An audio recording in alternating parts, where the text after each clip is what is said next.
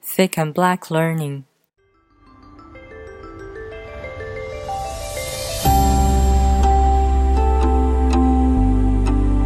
Some people asked me, You invented thick black theory, but why did you lose anything? Why are students a lot better than you are, even until they tricked or cheated on you? I said, You're wrong. All the inventors can't do very well in the thing they invent. Confucianism was invented by Confucius. He became the best about it and all his students were not better than him. They all had a lower knowledge. That's because the master is too good about it. But the Western science is different. It was simple at the beginning, and the more people studied, the deeper and better it became. The person who invented the steam machine, he only knew steam can push up the lid. The one who found electricity only knew that that frog moved with an electric shock. And people ever made more and more machines with it. The ancestors never thought of it. The thing with Western science is that younger people do better than the older people. My thick black theory is more like Western science. I can only talk about pushing up the lid and dead frogs moving. A lot of theories will be discovered after me, and my students must be better than me. When I meet them, I will lose for sure. After they have their own students, their students will be the muscle. Generations after generation, thick black theory will go on the right way. Some asked me, You're talking so well about thick black theory. Why didn't you do something big? I said, I have a question. What did Confucius do? He talked about doing things for the government, for the country. How many things did he do? Zengzi wrote 大学. It was about how to manage the country and make it peaceful. But what did he do to manage the country? What did he do to make it peaceful? Zi wrote 中庸. It was about staying the same trying to adapt to the environment and making no difference. Why did he say that? Why didn't you doubt it? It's hard to meet a teacher who knows something clearly. This is the delicate way that there's nothing else above it, that you can't meet it no matter how many things you go through. You doubt so much, don't fool yourself.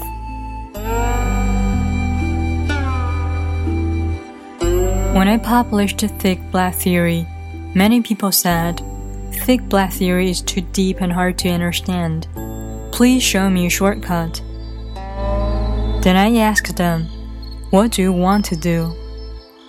He said, I want to be a governor of something, and I want to do something big.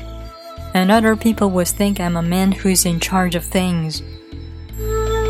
Then I told him the six true words to ask to be a governor or officer, six true words to be an officer or governor, and two good ways to do things. The six true words to get a position of a governor or officer free, dig, lie, craziness, threaten, give. Free. It means one is about affairs. The people who want to be a governor or officer have to put away everything. No job, no business, no farming, no trading. Don't even read or teach. Just do one thing. Ask to be it. Another is about time. People who want to be a governor or officer have to be patient. No hurries. It didn't work today, so do it tomorrow. It didn't work this year, so do it next year. Dig. The people who want to be a governor or officer have to dig. Everyone knows that, but it's hard to define. Some say, dig means dig wherever there is a hole. I say it's just half right. Dig means dig when there is a hole and dig when there is nothing. I define it as dig no matter where. Dig it deeper when there is a hole. Dig a new one when there's nothing. Lie. Lie to everyone you can think of. To your boss or the public, orally or on the paper about your ability and talent. Craziness. It means flattery. I think everyone knows what it's about. Threaten. There's no harm to talk more about it. Some people pay so much attention to craziness, but it still doesn't work. It's because they don't threaten. Once you're a big man, you have to be careful about what you're scared of. Just a hint. They'll give you whatever you want. You have to know that craziness goes with threatening. Other people think that every word you say to them is all about a flattery but actually, it's also some hint to find what you're scared of. The people who are good at craziness can make people happy even when it sounds like you're criticizing them. This is something you have to study deeply. What's more important is when you threaten them, don't overuse it, or they're going to blow their top. You can even put yourself in hell. Don't you threaten until you have got nothing else to do.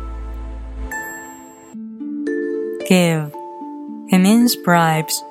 There are two kinds of bribes big bribes, like packs of money, and small bribes, like some wine or little things asking them to go to dinner. There are two kinds of people who you need to bribe the people who have rights and power to use it to help and the people who will give their position to you. You'll see the miracle if you have done what the six words tell you. Some big man sits there and talks to himself. Someone wants to have a title. He talked so much about it. He has something to do with me.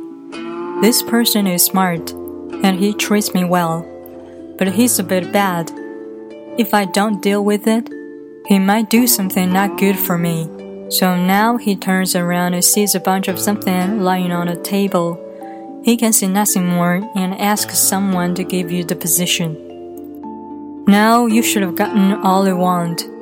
Then take up and do what the six words below tell you. The six true words to learn to be an officer or governor. Empty, compliment, tight, evil, death, get. The meanings of the six words. Empty. Empty means first is on a paper. When you write or sign some documents, they should all be empty. It's hard to explain this. You can go to all kinds of government offices and read stuff on a wall of paper, and you will understand. Second is about things. Whatever you do, you should make sure it can neither be left or right. Sometimes you make it fast and strict, but there is a path where you can walk away. Never make it anything to do with you when it becomes difficult. Compliment. Compliment means bend your knees, cringe, and smile obsequiously. You can do it directly to your boss or indirectly to the friends or family of your boss. Tight. Tight is the opposite of compliment. You do it to them who are lower than you. First is your appearance. Make yourself like a saint who can be offended. Second is your talk. You should talk like you're really knowledgeable. But sometimes you can be obsequious to the lower people and be tied to the higher.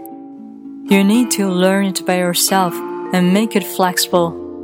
Evil do whatever you can to reach your purpose. Kill them, sell those kids. Don't worry about anything, but there's something you have to be careful about.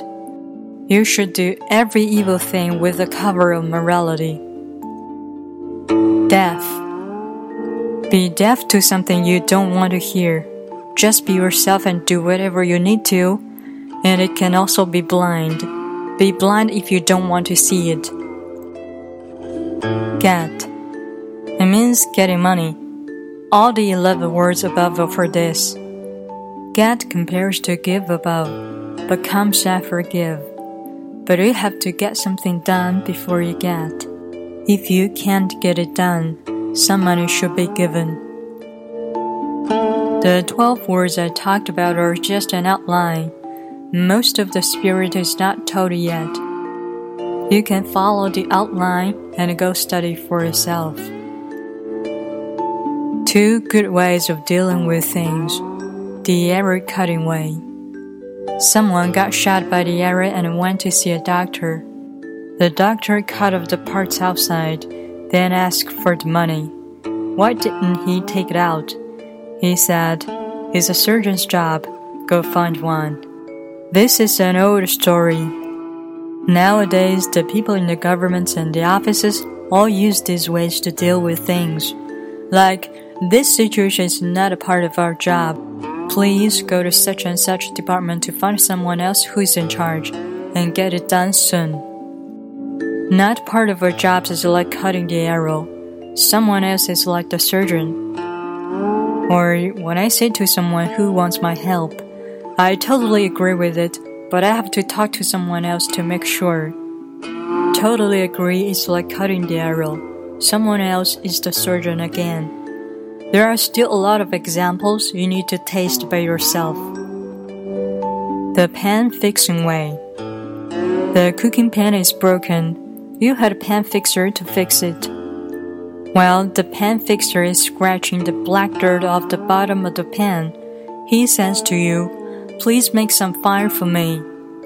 When you turn your back to him, he hit the pan a few times. Then the crack on the pan gets bigger. Then he tells you, Look, the crack on this pan is so long. You couldn't see it if I didn't scratch the dirt off. Now I have to put more nails in it. Then you look and say, Great, I'm so happy I found you, or the pen wouldn't work without you. After it's done, the pen fixer and pen owner are all happy in the end. There are so many affairs in history that went like this. Some say many of the Chinese revolutions they cut a good part and cured it. This is the pen fixing way. In the Qing dynasty, people mostly used the arrow cutting way. After that, people used both arrow cutting and pen fixing way. The two ways above are examples of doing things. No matter when and where, it will be successful if you use it right, and it will fail if you don't use it. Guan Zhong was a great politician in Chinese history. He made things in these two ways. Di Ren crusaded against the Wei. Qi Empire waited. After Di Ren beat down Wei, Qi came out and said, Have to keep it even if you lose everything. This is the pen fixing way. In the War of Shaoling, he didn't blame Chu Emperor about usurping him but blames that he didn't pay the tribute he had to. This is the arrow cutting way. At that time, the Chu Empire was so much stronger than Qi. Guan Zhong asked Qi Huangong to crusade against the Chu. You can say he broke the pen to fix it, and when the Chu tried to fight, he cut the arrow right away. The War of Shaoling started with pen fixing and ended with arrow cutting. He could fix the broken pen. That's why he was called the Great Genius. Wang Dao was the prime minister in Jin dynasty. There was a traitor at that time. Wang Dao didn't go catch him. Tao Kan blamed him, and he answered, I'm just waiting for the good time to attack. Kan laughed and said, he was just waiting for the traitor to become stronger. Wang Dao's good time waiting is like keeping the top of the arrow and waiting for the surgeon. Many big men were crying in Xinting. Wang Dao changed the colors and said, We should get together and revive our empire. Why are we crying here as the prisoner of Chu? He acted like he was doing it for justice, picked up the hammer and tried to fix the pan, but he didn't mean to do anything. The two emperors, Huai and Min were left north and could never come back again. The arrow was never taken out. Wang Dao's action is kind of like Guan Zhong. That's why he was called the Guan Zhong on the other side of the river. If you followed what I said, you should have been a great politician.